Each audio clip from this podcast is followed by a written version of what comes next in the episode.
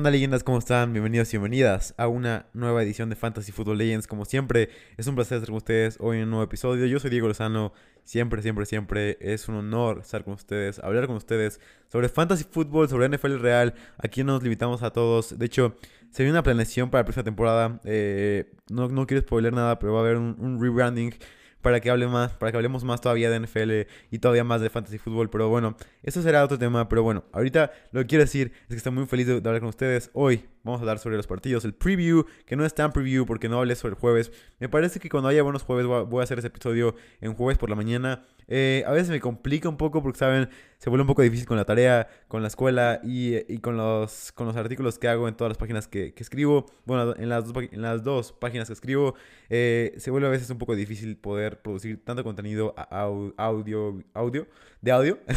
Eh, así que... Gracias por estar aquí, estoy muy feliz por estar con ustedes. Vamos a ser lo más efectivos posibles. Quiero que sea eh, lo más corto posible. Que yo sé que a ustedes les gusta que sea largo. Eh, lo he apreciado en los números. Les gustan los episodios largos. Así que creo que no hay ningún problema de nuestra parte. Podemos seguirnos, podemos irnos hacia allá. Así que nada más quiero que sepan que trato de bajar un poco más la, eh, la, la longitud del podcast lo más posible. Pero saben que aquí hacemos todo el análisis a profundidad. Ningún otro lugar hacen el análisis que yo hago aquí en eh, partido a partido, todas las estadísticas que puedo dar. La verdad, estoy muy feliz de estar contigo aquí. Un honor. Por supuesto, hacer un shout out antes de empezar a Mauricio Gutiérrez. Por su cumpleaños, estoy muy feliz. Es ustedes, saben que es uno de mis maestros. Es una de las personas que más me ha apoyado. Una de las personas que más me ha ayudado en todo. Y la verdad, eh, lo miro hacia arriba siempre. Es una gran, gran persona. Es un, es un tipazo verdaderamente que me ha ayudado siempre. Y la verdad, yo siempre espero estar ahí para cuando se necesite y para él. Eh, Dicho todo esto, empecemos con el episodio de hoy. Semana 4, gente, estamos por fin aquí. Vimos el partido del, Thursday Night Football, seguramente muchos de ustedes lo vieron. Si no lo vieron, fue un partido muy bueno de Trevor Lawrence, un partido muy bueno de Joe Burrow. Sobre todo Joe Burrow, quien, eh, según Austin Gale, dicen en, las cafeterías de Cincinnati que es el nuevo Tom Brady, es la reencarnación de Tom Brady y es el futuro de la NFL, según los aficionados de los Bengals. No creo que sea tanto así, pero sí, Burrow está jugando increíblemente bien y estoy muy feliz de lo que ha hecho hasta ahorita, de lo que ha podido producir y, cómo ha jugado las últimas dos semanas eh, con los Bengals, tanto contra los Jaguars como contra los Bears. Dos partidazos, incluso creo que vimos muchos big throws de él, vimos mucho, mucha conciencia del bolsillo a la hora de lanzar, vimos muchas, eh, muchas, muchas jugadas que pudieron haber sido sacks, pero no lo fueron porque Joe Burrow es increíble. Trevor Lawrence por fin volvió a jugar muy bien. Lo dije en un tweet, pero gente, siempre el mundo es un lugar mucho más feliz cuando Trevor Lawrence juega bien. O sea, Trevor Lawrence es talento impresionante que todo el mundo se, enamoró de él y no, no veía cómo podía seguir jugando así. O sea, es lo peor que habíamos visto de él. Eh, y era más que nada, como siempre lo hemos dicho, como siempre lo ha dicho todo el mundo, es más que nada cuando eres un prospecto así, en vez de, en vez de de hacer lo mismo que haces y, aprender a qué hacer en la NFL, porque seguramente ya sabes qué hacer como novato. Lo que importa es que sepas qué no hacer y a partir de ahí ajustar tu juego. Y creo que es justamente lo que vimos de Trevor Lawrence. Dejó de serse el héroe en jugadas que estaban completamente terminadas, tomó la opción fácil casi siempre eh, cuando se necesitaba, obviamente. Vimos también dos jugadas grandes, una jugada a la Vizca Chenault donde tuvo un pase hacia la derecha, se, movió hacia la derecha, pase de más de, más, de más de 30 yardas, pasesazo, pasesazo a la Vizca eh, y otro más que no me acuerdo, que lo vi otro día, lo dije, wow, esto parece muy bueno, pero no me acuerdo cuál otro. Pero bueno, ese pase a la Vizca fue una joya. Después vimos que, eh, bueno, me parece que Urban Meyer tuvo una muy buena decisión a la hora de eh, irse, ir, ir, por dos. Creo que a la gente no le gustó, pero a mí me gustó que, haya ido por dos.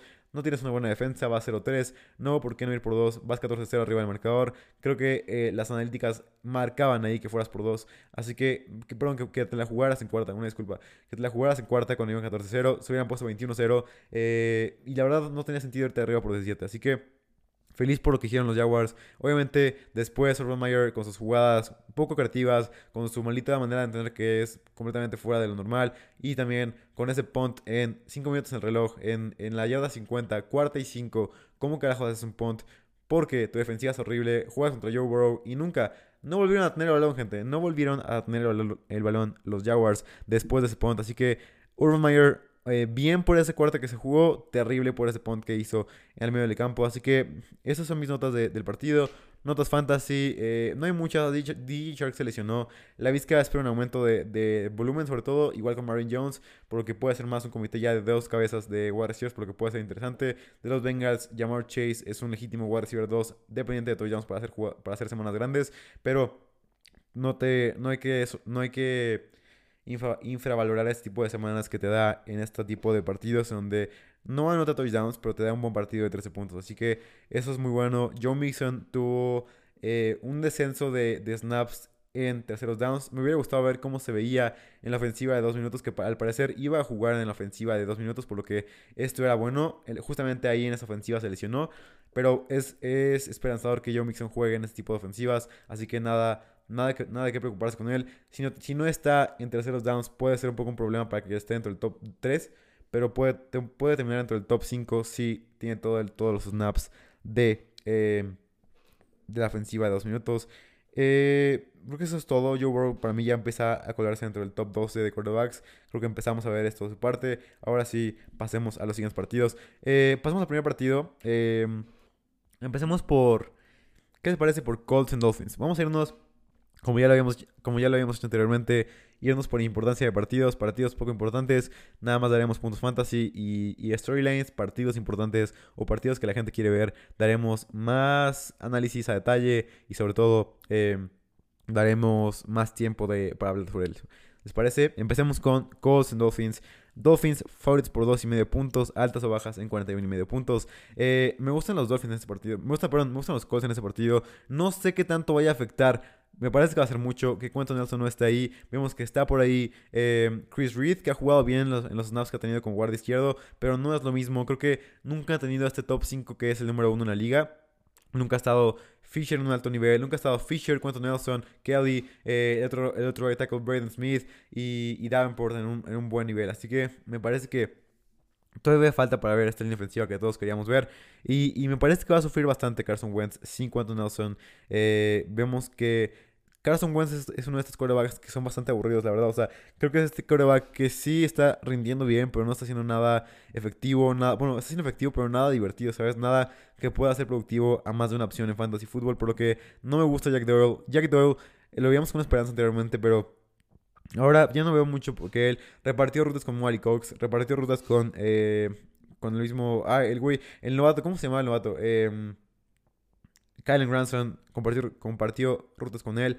Eh, Pittman me parece una buena opción, aunque me parece a mí que es más por ese rango de wide receiver 3 bajo. No veo, no veo más a él, a pesar de que sea el wide receiver 1 de la ofensiva. No lo veo como más a, por el volumen bajo que tiene aéreo y por la poca productividad eh, y poca explosividad que tiene esta ofensiva con Carson Wentz. Para mí, el más beneficiado de este partido es JT. Para mí, JT puede tener ese partido, ese tipo de partidos donde digamos, güey, JT hizo 40 puntos, 2 touchdowns, eh, 200 yardas.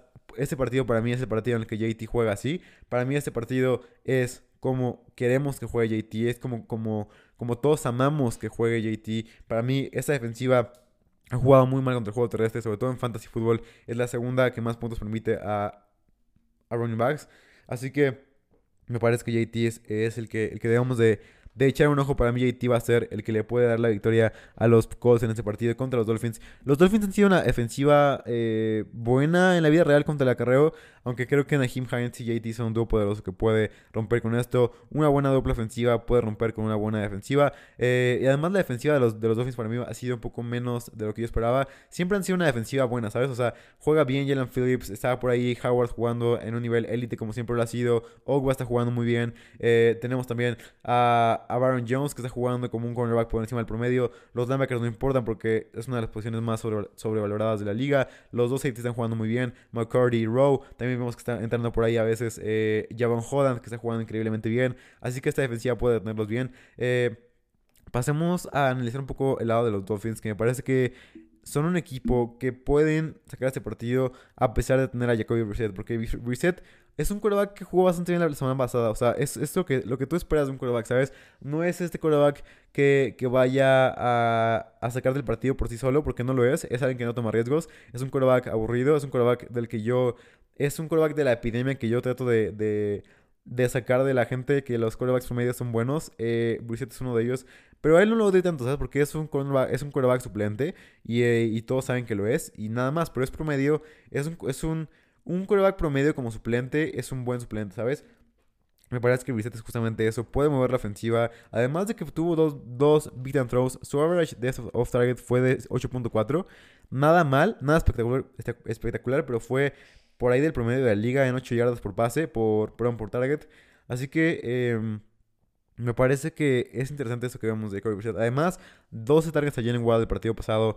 Waddle para mí puede alimentarse contra eh, una defensiva que ha jugado muy mal en coverage, mucho peor. Sabíamos que iba a venir una regresión por parte de la defensiva de los Colts, pero no, no tan grande. Eh, vimos que el, coach de, cornerback se fue como, como, de, como coordinador defensivo de los Eagles. Eh, y ahora los Eagles juegan bien a, la defensiva como cornerbacks. Así que fue más el sistema lo que ayudaba tanto a Sherry Rhodes como a Kenny Moore, como a... Kenny Moore, Kenny Moore estaba jugando como uno de los mejores cornerbacks del slot de la liga y ahora está jugando como uno de los peores. O sea, así de, así cabrón es el cambio de un, de un esquema a otro para, para la gente que dice que no importan los coordinadores defensivos en un esquema. Kenny Moore está jugando horrible, eh, Rhodes está jugando por debajo del promedio. Para mí esta defensiva y los Colts en general... Eh, yo estaba completamente fuera de los Colts eh, de la pretemporada. No es por por echarme flores o lo que sea, pero la verdad no me gusta nada este equipo. Eh, y Leonard está jugando bien, pero tampoco está siendo este linebacker dominante. Y la línea ofensiva de los, de los, de los Dolphins me preocupa un chingo, por eso creo que Gaskin puede ser una, un partido difícil para él. Siempre ha sido buena la defensiva contra la carrera de los Colts y esta semana no creo que sea la excepción. Así que me preocupa bastante Gaskin, me preocupa bastante Malcolm Brown. Para mí siempre Gaskin es un seed. Will Fuller puede tener una buena jugada por ahí. Se enfrenta a Isaiah Rodgers en el lado derecho en la formación. Así que Fuller puede eh, alimentarse en este partido. Me parece que esas son todas las notas de este partido. Eh, hablemos un poco sobre el partido de los Panthers. Eh, Panthers favoritos por...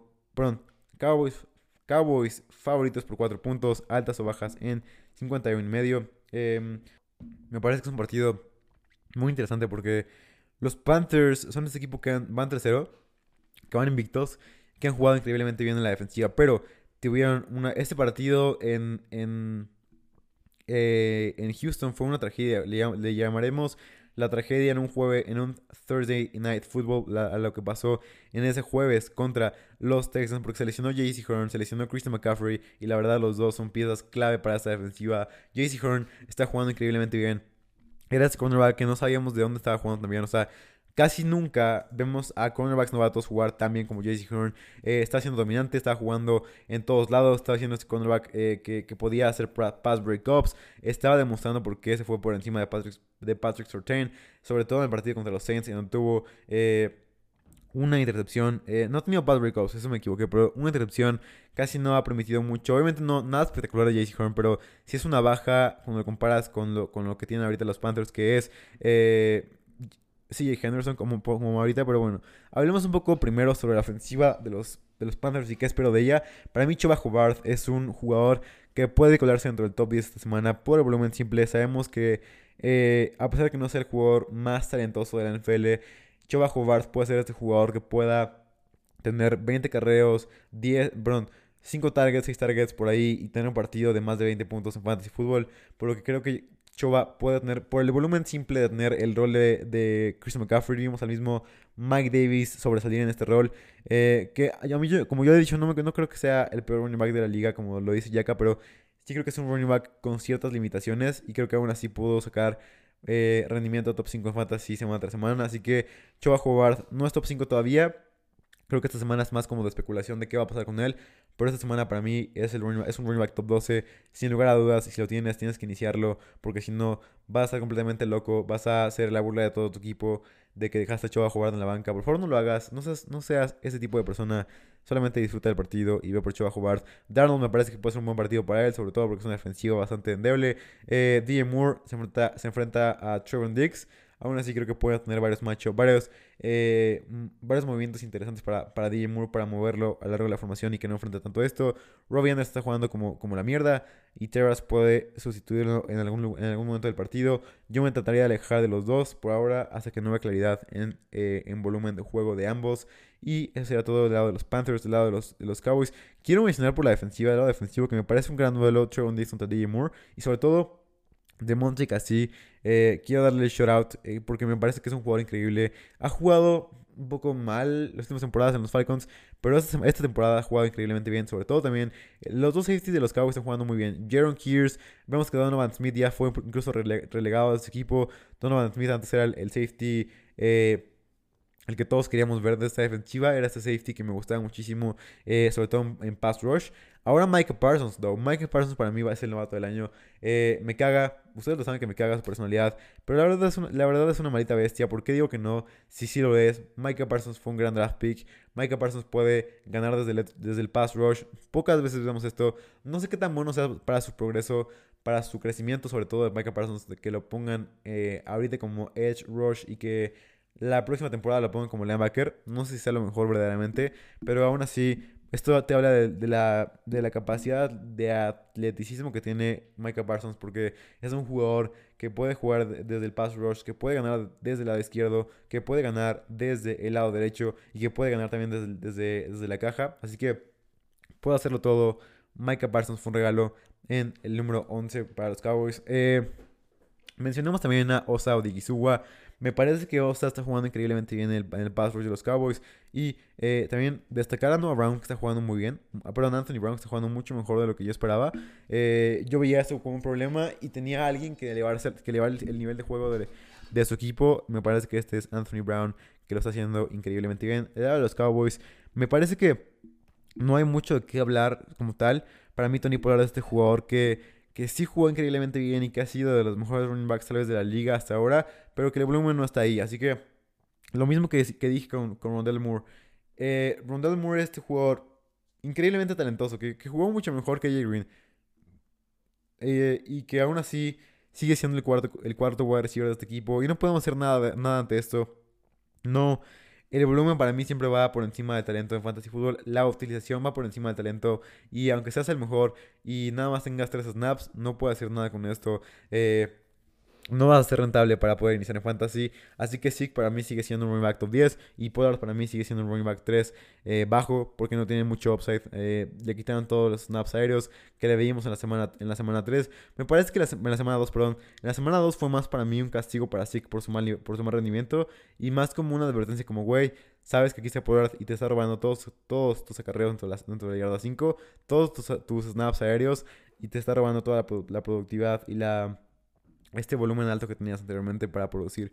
Así que tienes que producir mucho mejor. Dak para mí puede preocuparme porque no está, no, no está siendo el mismo Dak Prescott. A pesar de que dijimos que, güey, Dak Prescott sigue igual, no es el mismo, no corre de la misma manera. De hecho, no vemos este Dak que es súper reckless, así como que no, no piensa en todo lo que hace, sino nada más va y enfrenta al defensivo que tiene enfrente para correr. Sino es este Dak mucho más conservador, que, que preocupa sobre todo por, el cielo en fantasy. Creo que sigue siendo un, un quarterback top 10. Ya no estoy seguro si es un quarterback top 3 en fantasy, ¿sabes? Sí, Lamb es el líder para mí de esta ofensiva. Amari Cooper es un wide que, que se queda un poco más relegado. Sí, Lamb está jugando su breakout year como queríamos. La línea ofensiva está jugando increíblemente bien. Nada más hay que ver cuánto dura este rendimiento alto, este alto rendimiento que tienen ellos. Y eso sería todo para eh, este partido, que me parece un partido muy interesante, por eso me tardé un poquito más hablando de él. Eh, hablemos un poco rapidísimo sobre, sobre Jackson, que está jugando increíblemente bien. Lleva dos temporadas jugando muy bien. Eh, y, creo que la gente no habla mucho de él. Y yo quiero hablar de él porque Dante Jackson ha jugado como uno de los mejores cornerbacks de la liga esta temporada y la temporada pasada también. Siendo un, siendo, siendo un cornerback para mí top 20 en las dos temporadas. Este, en este, sobre todo, gran, gran rendimiento que ha tenido. Si quieres ver sus estadísticas, em, ha tenido. Ha permitido 116 yardas en 11 recepciones. O sea, nada más 47 yardas después de la recepción, un touchdown permitido nada más, un pass breakup eh, y un Q rating de 125. Tal vez las, estadísticas no son las, mejores, pero cuando ves jugar a Dante Jackson, ves a un jugador que está jugando con toda la fuerza del mundo y que es increíble, sobre todo en juego terrestre. Así que estos, son mis takeaways de este partido. Y pasemos al siguiente partido. ¿Cuál es el siguiente partido? Eh, tenemos Cleveland en Minnesota Empecemos por el lado de los Browns. Para mí Baker Mayfield puede tener este partido breakout. Esta para mí es la última oportunidad para decir que Baker Mayfield va a ser el MVP de la liga. Todavía en semana 1, semana 2, semana 3 estamos ajustándonos a la nueva temporada. Estamos ajustándonos a que no tenemos wide receivers. Estamos ajustándonos a que, a que Jarvis Landry está lesionado. Estamos ajustándonos a que, a que OBJ está lesionado. Estamos ajustándonos a que, a que Jerry Wills y que Wyatt se lesionan y que Wyatt no está jugando en el mismo nivel que la temporada pasada. Estamos haciendo todo tipo de ajustes. Así que para mí, Baker Mayfield, con OBJ de vuelta, con Hooper jugando muy bien, con el juego terrestre y contra la defensiva de los Vikings, que es de las peores en coverage de toda la NFL va a ser un festín para él. Y si no lo es, ya puedo decir que no va a ser el MVP. Este partido es el partido donde Baker Mayfield sobresale. Este partido es donde Baker Mayfield decimos, güey, Baker Mayfield es legítimo. Baker Mayfield va a ser este quarterback increíble esta temporada. Por este partido, porque para mí va a lanzar mucho y va a ser este quarterback que todos queremos verdaderamente ver en el equipo. Baker Mayfield para mí va a ser este jugador increíble. Es, lo que, esto, es todo lo que tengo que decir de este partido. Eh, Chov para mí es un, buen, es un buen partido para él. Siempre es un buen partido para Nick Chov. Siempre es un buen partido para esta defensiva. Eh, perdón, para, para esta ofensiva terrestre que siempre tiene maneras de estar abiertos, maneras de encontrar huecos en esta línea ofensiva. Con Joe Vitonio ahí, con Wyatt ahí, con JC Trader ahí, con Tyler, con, eh, perdón, con Jack Conklin ahí. O sea, es una línea ofensiva extremadamente poderosa que puede abrir espacios. Eh, para mí OBJ es un wide receiver 2 bajo. Bueno, no, un wide receiver 2 medio. Como dentro del top 20 wide receivers me gusta OBJ. Eh, DPJ tiene todo el volumen del mundo, pero no hace nada con él. Vimos esta recepción increíble contra los Bears. Ese toe tap que, que me encantó sobre él. Sobre todo porque a mí me encanta este jugador, pero no está jugando tan bien como yo quisiera. No se siente tan productivo como yo quisiera. Eh, como te digo, por favor, pon atención a este duelo de, de, de LSU Patrick Pearson contra OBJ. Para mí OBJ va a tener un festín. Para mí OBJ va a ser un wide top 15 esta semana. Considerémoslo, iniciémoslo en todos los formatos de ligas. Porque OBJ se va a alimentar contra uno de los peores cornerbacks, Brashad Brilliant, si es que le enfrentan a él. Para mí, Stefanski va a ser tan, tan, tan inteligente para poder darse cuenta que Brilliant pues es de los peores cornerbacks de la liga y que se va a enfrentar a OBJ y que lo va a hacer pedazos OBJ a Brilliant. Así que esperemos que sea muy bueno. El duelo de linebacker es algo un poco más difícil porque Kendricks es un buen linebacker. Pero a mí no me gusta nada Hooper esta semana, a pesar de que es un buen partido para Baker. No me gusta nada eh, Austin Hooper. Es un partido interesante, sobre todo porque me parece que Baker y Cousins son dos, son dos jugadores increíbles. Quiero mencionar ahora, pasemos al lado de los Vikings. Quiero mencionar el nivel en el que está jugando Kirk Cousins es una malita locura, gente. Está jugando como un quarterback top 5 en la NFL y nadie, absolutamente nadie está hablando de él. Absolutamente nadie está diciendo, güey, Kirk Cousins qué nivel trae. Kirk Cousins cómo ha puesto a, su equipo en todas las situaciones para ganar, pero la defensiva siempre ha hecho algo para perder el partido, o, un wide receiver ha hecho algo mal, o el pateador ha fallado una patada en el último segundo. Malita sea, siempre ha pasado algo con este equipo, pero Kirk Cousins está jugando en el, mejor nivel de toda su puñetera carrera, malita sea. Eh, para mí es un quarterback increíblemente bueno, un quarterback que te voy a decir esto, para mí me gusta más que Stafford. Eh, ya sé mastear por, todo, por todos lados, pero para mí Kirk Cousins es un jugador increíble que cuando tiene las armas, cuando tiene todo sano, cuando tiene a Justin Jefferson, cuando tiene a Adam Thielen jugando increíblemente bien, cuando tiene un, un set de tres wide receivers, puede sobresalir y puede sobresalir en este tipo de ofensivas. Eh, me encanta Kirk Cousins y además se enfrenta a su ex coordinador, ofensivo que lo hizo crecer. Para mí Stefanski es el, el punto breakout, el, punto de quiebre, como le dicen mis amigos de PFF, eh, NFL Podcast, Sam Monson y, Steve Palazolo, es este... Eh, Kirk Cousins tuvo este punto de quiebre de Matt Ryan, que todos queríamos ver en quarterbacks, eh, con Kevin Stefanski. Así que para mí Stefanski ha ayudado en una, cantidad inmensa a Kirk Cousins a crecer como jugador. Dalvin Cook para mí es un running back top 3, sí es activado. Eh, practicó ya limited practice, me gusta mucho más. Para mí eh, Cook va a jugar y no tenemos nada, de qué preocuparnos con él. Justin Jefferson para mí es un wide receiver top 2, como siempre lo ha sido. Eh, Posiblemente no ha sido mejor, la mejor temporada para él. Aún así me encanta JJ. Junto con Adam Thielen, que para mí es un jugador que es un wide receiver 2 con offset para ser un wide receiver 1 con, con dependencia de touchdowns. Eh, KJ Osborne me preocupa un poco más. Está corriendo todavía menos rutas. Además de que es el wide receiver 3 de esta ofensiva. Me dijeron por ahí que estaba, eh, que estaba lesionado em, el novato Greg Newsom. Aún así creo que puede tener buenas buenas, buenos esquemas. No, creo que la gente se basa mucho, y creo que es un error para mí, que, o sea, te basas mucho en matchups, ¿sabes? O sea, creo que el basarte mucho en matchups no es algo beneficioso para, para, para, para el análisis de fantasy. Creo que hay mucho más allá que eso. Como que imaginar matchups nada más para poder eh, medir todos los, todo, si un wide receiver va a ser bueno o malo, creo que es una manera pobre de analizar el fantasy fútbol. Así que eh, yo lo que propongo es más que nada ver el talento del wide receiver y medir más que nada la utilización que ha tenido en las últimas semanas y así poder dar una conclusión no conforme al matchup que enfrenta si es fácil o difícil, es más que nada qué tanto lo usan y cómo lo usan para poder destacar si va a tener un buen partido o si va a tener un mal partido. Eh, Hill eh, va a ser, si quieres hablar de matchups, eh, Troy Hill va a ser el cornerback que va a enfrentar a KJ Osborne. No es un partido nada fácil para, para Osborne, incluso si juega contra, contra eh, Troy Hill. Y esto es todo para el partido de, este, para el partido de Browns contra los eh, Vikings. Así que me parece que es un, partido interesante este a observar. Eh, vamos, vayamos con el siguiente partido. Ah, se me olvidó, destacar que los Browns son favoritos por dos puntos, altas o bajas en 51 y medio puntos. Siguiente partido, Texans en Bills. Eh, Buffalo favorito por 17 puntos y aún así me encanta esta apuesta. altas o bajas en 47 puntos y, perdón, eso es lo malo de, hablar solo. Que tienen, tienen que escuchar este tipo de, de, ruidos que no me gustaría que, escucharan. Pero quiero mantener este podcast lo más orgánico posible. Que sepas que no he editado nada. Que sepas que esto es el podcast desnudo. Y la verdad creo que le da su, su, su toque especial, ¿sabes? Y es lo que quiero destacar en este podcast. Así que vayamos con este partido que no hay mucho que destacar. Me lo pasaré lo más rápido posible. Eh, incluso vamos a hablar nada más sobre la defensiva de los, de los Bills. Eh, los Texans para mí, Cooks es un wide top ¿Qué te gusta? Top 18 en, la NFL, lo tengo como wide receiver 18. No sé cómo carajos.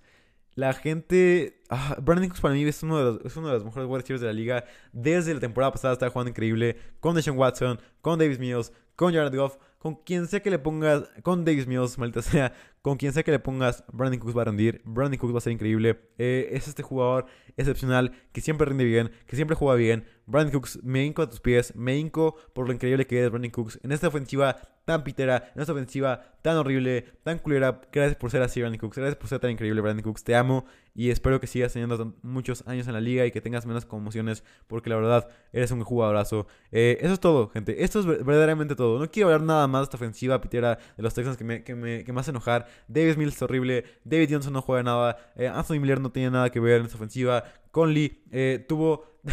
Conley tuvo las mismas rutas que Brandon Cooks y tuvo cero targets, maldita sea. Así de, así de. No podía separarse ni una malita yarda a Chris Conley. Pero bueno, me enojo. Dejemos de hablar de esta, ofensiva, por favor.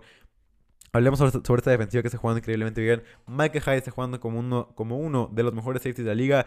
Esperado, por, supuesto. Poyer parece que se va a estar fuera de este partido. Si no juega, está ahí Jaquan Johnson que está jugando muy bien en esta temporada. Eh, un safety de Miami que siempre ha sido muy físico y sobre todo bastante bueno en el juego, el, juego de coverage. Sobre todo, eh, Trey Davis White es un buen cornerback, está volviendo a su nivel. Ya no es el mismo de élite que veíamos en 2019, pero sigue siendo un cornerback para mí top, ¿qué te gusta? Top 25 en la liga. Para mí este jugador que la verdad juega todavía muy bien. El pass rush ha sido bueno, no increíble, pero bueno. Con Jeremy Hughes ahí, con Ed Oliver ahí. Ed Oliver ha jugado muchísimo mejor, o sea, ha mejorado, perdón, en pass rush, ha mejorado en, en, la, en, la, el juego terrestre. La verdad, shout out y, kudos a Ed Oliver por lo mucho que ha mejorado y sobre todo Matt Milano. Para mí, para mí de hecho, Tremaine Edmonds es un jugador, ese es el eslabón débil de esta defensiva, pero para que se vea, esta defensiva puede ser increíble, incluso con Tremaine, con Tremaine Edmonds ahí, que como que yo creo que es una gran persona, no sé, pero como que lo aman y, la gente de los Bills lo ama, pero porque es este jugador que es flashy, como Devin White, que es muy, muy sobrevalorado, sobrevalorado pero Edmonds es es como, Edmonds es la versión pobre de, de Devin White. Es este jugador que sí es, está en todos lados y lo vas a ver en todos lados tacleando, pero cuando ves verdaderamente el juego dices, güey, ¿qué estás haciendo? Eh, pero bueno, eh, no, más, no más de este partido, hablemos sobre la, sobre la ofensiva. Todos son candidatos, a iniciar. Josh Allen para mí es un jugador que sí, está teniendo regresión, aunque jugó mucho, mucho mejor en ese partido.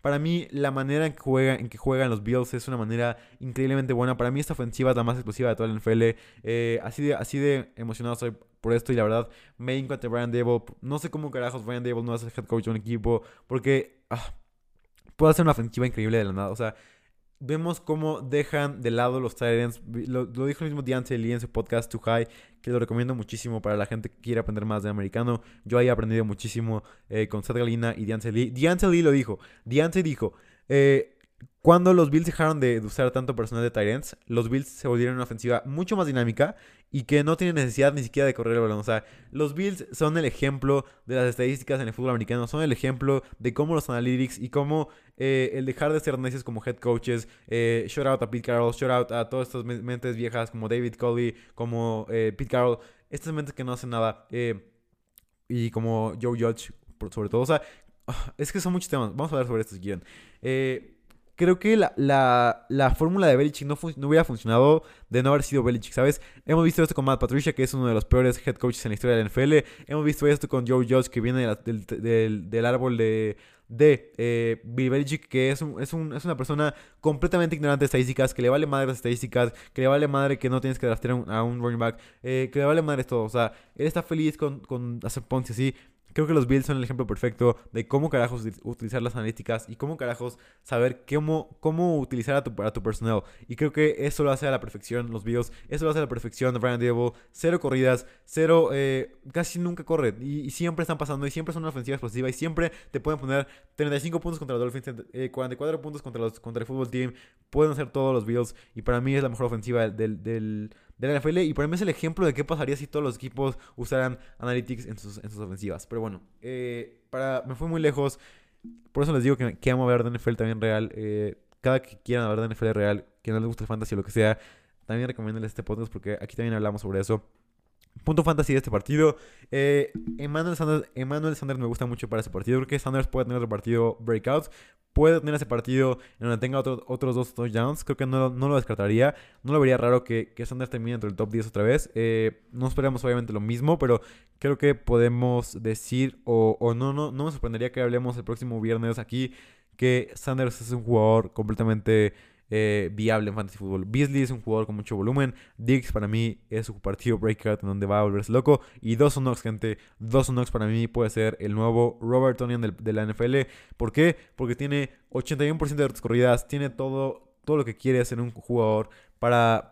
Todo lo que quiere hacer un jugador en fantasy. Tiene el volumen de juego. Tiene Tal vez no tiene el target share, pero eso, eso, eso vendrá con el tiempo, como fue con Logan Thomas y como fue con, con Robert Tonian. Porque creo que tiene este upside de, zona roja y tiene este upside de utilización que quieres en un Tyrant para que vuelva, para que pueda ser relevante en Fantasy Football. Zach Moss regresó, este backfield es un poco más fluky de lo que yo quería. Quiero ver cómo se desarrolla todo esto. Em, y eso será todo. Siguiente partido. Em, tenemos el partido de los eh, Giants en los Saints en Nueva Orleans. Eh, ya vuelven, vuelven al domo los Saints. Vuelven a estar en casa. Quiero ver cómo se desarrolla este partido.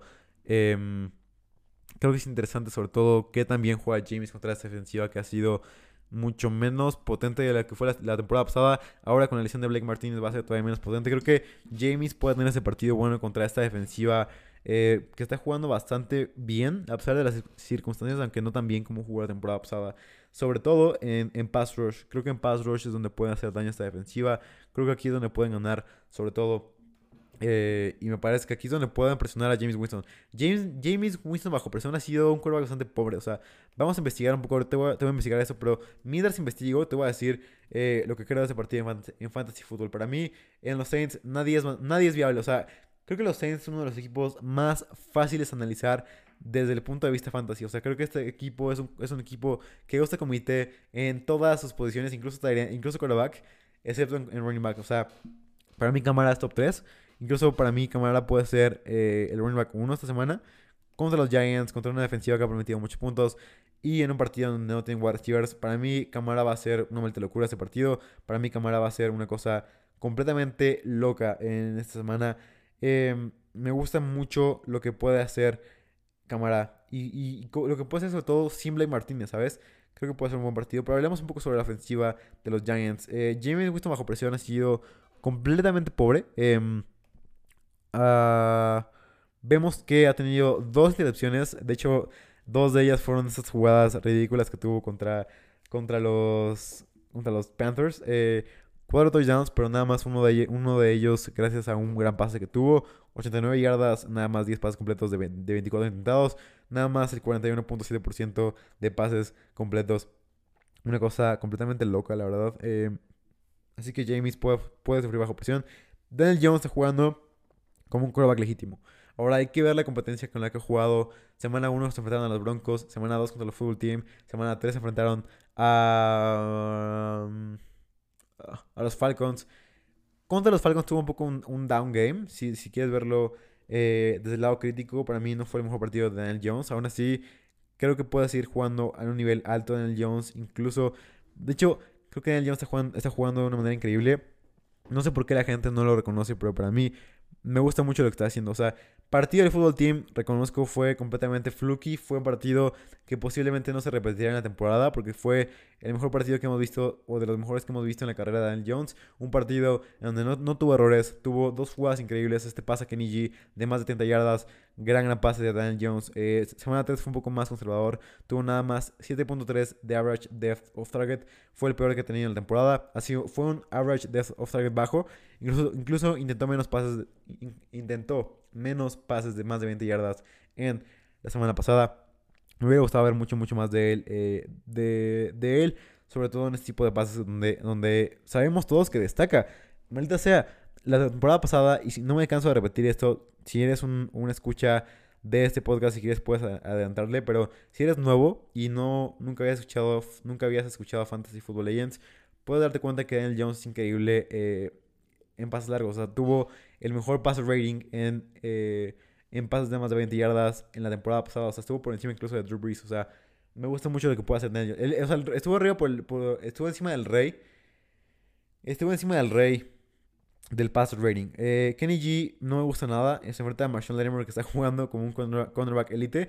Está teniendo este, este resurgir. Está teniendo este... Volvían a ser Marshall Lattimore y, y, respondió a mis críticas y respondió a que estaba siendo sobrevalorado respondió todo esto y me dijo, Diego, eres un maldito estúpido, todavía tengo tanque en mi, en mi, perdón, todavía tengo gasolina en mi tanque, todavía puedo hacerlo muy bien, así que ha mejorado mucho su nivel y creo que, creo que si sigue jugando así, ahí puede tener un mal partido. Yo dije que no debíamos de sobre reaccionar a eh, los matchups, pero este match puede ser muy importante porque Kenny G es un jugador que se ha visto disminuido por buenos cornerbacks a lo largo de los años y creo que este partido puede ser malo para él. A pesar de que es un gran jugador, ¿eh? no, me, no me malinterpreten eso. Eh, no jugar a Sterling Shepard para, por lo que para mí Kadarius Tony es el jugador a seguir de ese partido. Porque para mí este güey, o sea, no sé cómo carajos, o sea, aquí se habla lo, lo estúpido que es, eh, no, no estúpido, porque todos son head coaches, me disculpo por ese, por ese término eh, que no estaba en la mesa, que no debía de mencionar, pero lo, lo, poco efectivo y lo poco inteligente que ha sido hasta ahora eh, Jason Garrett, ¿sabes? Jason Garrett tiene a Kadarius Tony que se ve completamente explosivo cuando tiene el balón en sus manos, cuando tiene el balón en sus manos, eh, se ve completamente explosivo y no lo usa, lo usa como un wide receiver eh, alto o, lo ve de, de, un tamaño grande y lo usa como un wide receiver que debe hacer más, o sea, creo que este jugador que puede usar como, incluso como running back, que le dale snaps a, Tony como running back, dale snaps a Tony dentro del slot, dale snaps a Tony como wide receiver Z de esta ofensiva. Todo va a ser, todo va a salir bien si haces esto. No estás aprovechando las capacidades de tus selecciones de ronda 1. Cuando debiste haber ido por un lineal ofensivo en la, en la, ronda 1, vas por un wide receiver y decimos, va, vas por un wide receiver, pero agarras a un wide receiver que debe haber seguido en la segunda ronda y además lo usas mal, maldita sea cómo quieres triunfar así. Eh, como te digo, esto es importante. Marcos Williams sigue jugando como uno de los mejores safeties de la liga, como siempre lo ha sido, como siempre lo será. Marcos Williams es un jugador completamente infravalorado en la NFL, que siempre ha jugado bien. Eh, Demar Davis es increíble. Cam Jordan está jugando muy bien. Eh, el mismo, el mismo eh, Tano Passañon está jugando increíblemente bien. Y esto es lo que quiero mencionar, por supuesto. Eso sería todo para el partido de, de los Saints contra los Giants. Para el momio, se me olvidó decir otra vez, Saints favoritos por 7 puntos, altas y bajas en 42 puntos. Me gustan los Saints para cubrir, para cubrir en este partido. A menos que Daniel Jones juegue increíblemente bien. Eh, vayamos con el partido de los Titans en Jets. Me parece un partido interesante, sobre todo porque los Titans no tienen wide receivers. Quiero ver cómo se desarrolla esto. Em, pero bueno, vayamos a ese partido. Em, Empezamos por el, lado, por el lado visitante, como siempre lo hacemos. Wide receiver para mí, uno es Westbrook Kinney. Bueno, no para mí, para las estadísticas. Estuve analizando. Westbrook Kinney fue el wide receiver uno, claro, clarísimo. No sé incluso cómo la gente duda, ¿sabes? Ni siquiera debe ser una pregunta legítima en la comunidad de fantasy. ¿Quién es el wide receiver uno de los Titans? Es Nick Westbrook Kinney. Nadie más. Ni Chess Rogers, ni Josh Reynolds. El wide receiver uno de los Titans es Nick Westbrook Kinney. Porque así fue y así lo utilizaron en la semana 3 cuando, cuando no estaban ni Julio Jones ni AJ Brown. Incluso cuando estaba fuera AJ Brown, adivina quién era el wide receiver 2 de este equipo. Sí, estás bien, estás bien. Es, era Nick Westbrook y Kinney, así es. Y fuck, perdón por este, esta cosa completamente fuera de fantasy, pero maldita sea, no sé si sepan que uno, uno de mis jugadores favoritos, de hecho mi liniero favorito de toda la NFL, se llama Florunzo Falcasi.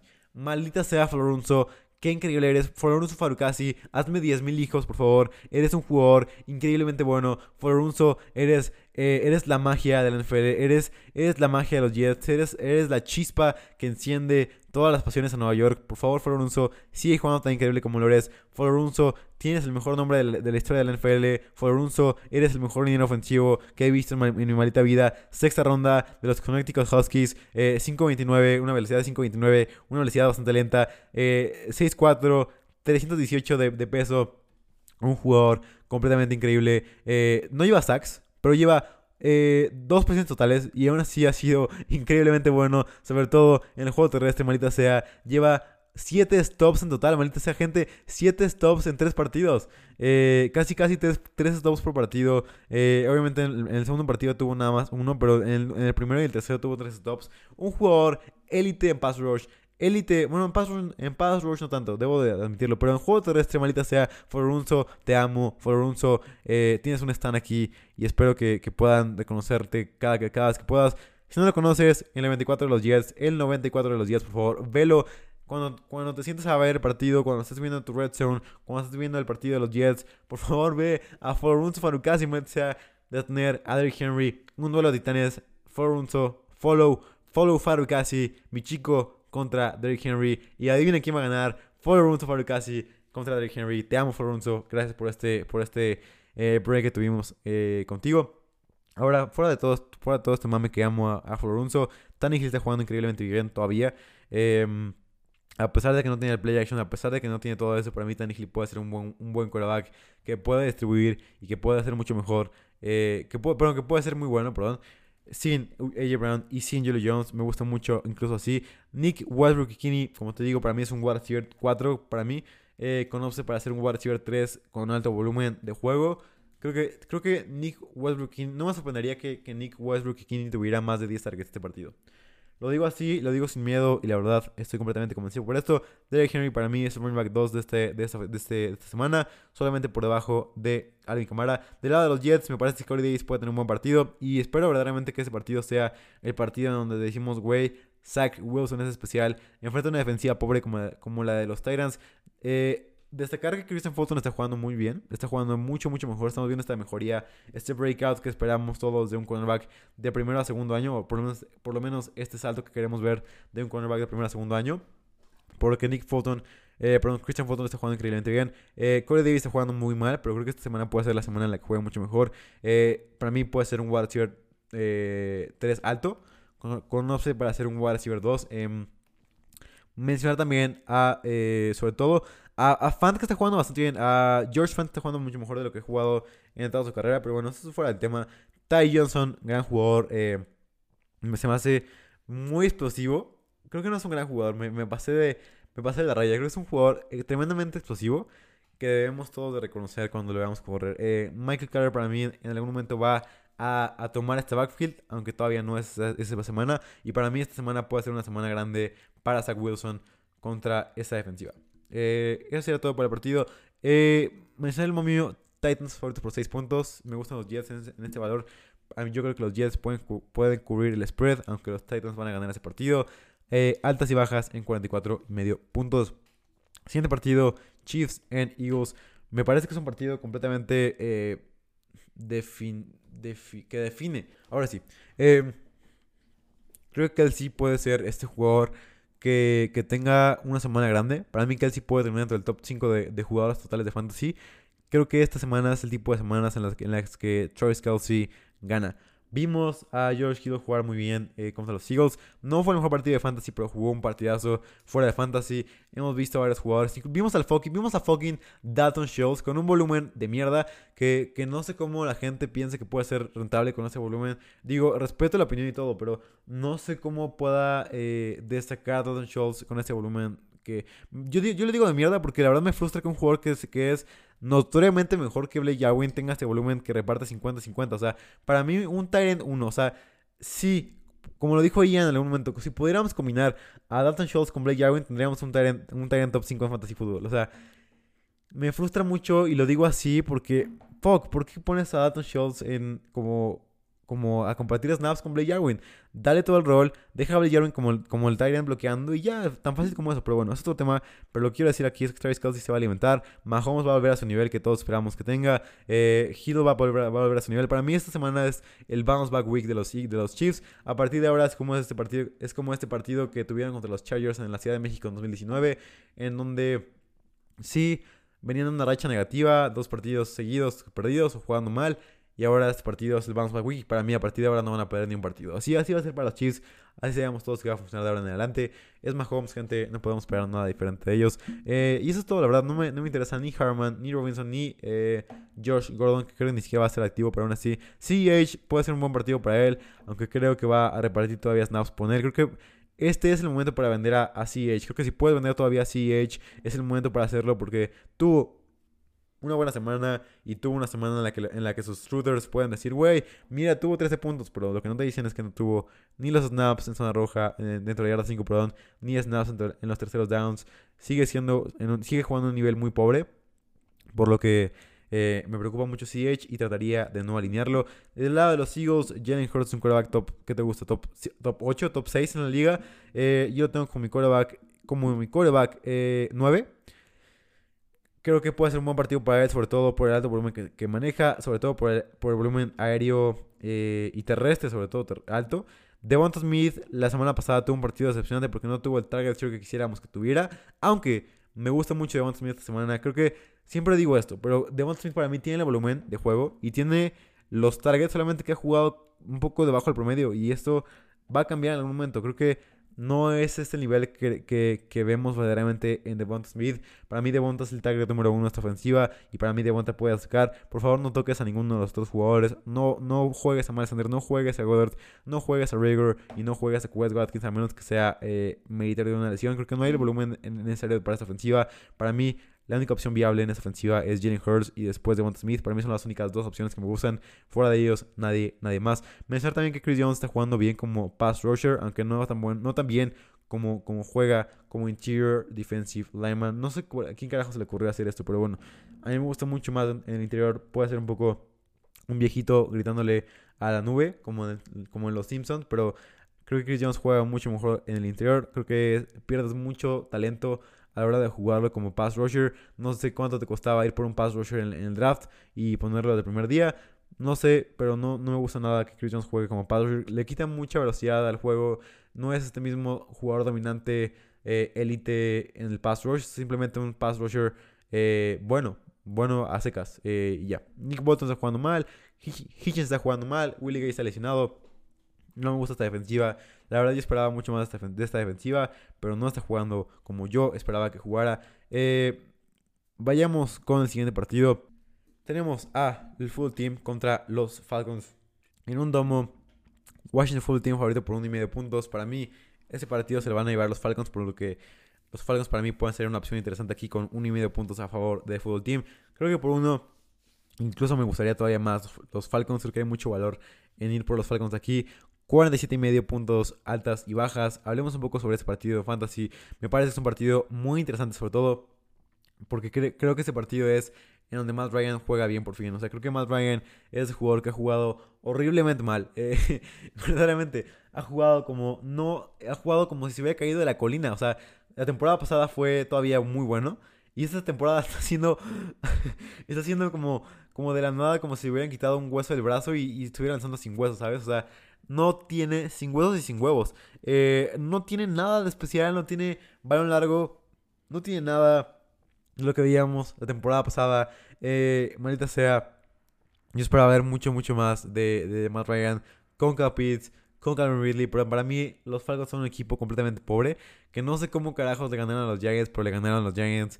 Eh, y fuck, para mí Matt Ryan está jugando como uno de los peores quarterbacks de la liga, pero bueno, ese es otro tema Hablemos sobre las implicaciones fantasy de este partido. Para mí, Terry, por más que no lo crean, para mí Terry va, a ser mucho más beneficiado de que esté Corey Samuel en el campo a que no lo esté. O sea, creo que le quita muchísima presión en el campo y siempre nos quejábamos de que, güey, Terry es la única opción del campo, Terry es lo único que pueden hacer. Terry siempre tiene doble marca y aún así está jugando con un nivel élite. En Fantasy Football para mí es un wide top 12. Para mí lo pondría por encima de Deontay Johnson. Para mí lo pondría por encima de muchos, de muchos otros wide receivers. Como por ejemplo lo tengo por encima de, eh, de eh, Tyler Lockett, Chris Godwin, Amari Cooper, eh, Jamar Chase, obviamente, Deontay Johnson, Randy Cooks, OVJ, Adam Thielen, Divo Samuel, Yuri Jones. Bueno, Yuri Jones ya no. todos estos jugadores los tengo por encima. Tengo a McLaurin por encima de estos jugadores. Para mí McLaurin es un wide receiver top 12 que debes de empezar contra eh, Fabian Moreau. Creo que es un matchup en ese partido. Eh, solamente te lo doy como información, pero para mí McLaurin con Moreau, sin Moreau, es un wide top 12, como siempre lo ha sido. Con Heineke, sin Heineke, para mí es muy parecido a lo que te puede dar Heineke, a lo que te puede dar Ryan Fitzpatrick. Eh, Corey Samuel para mí no me encanta.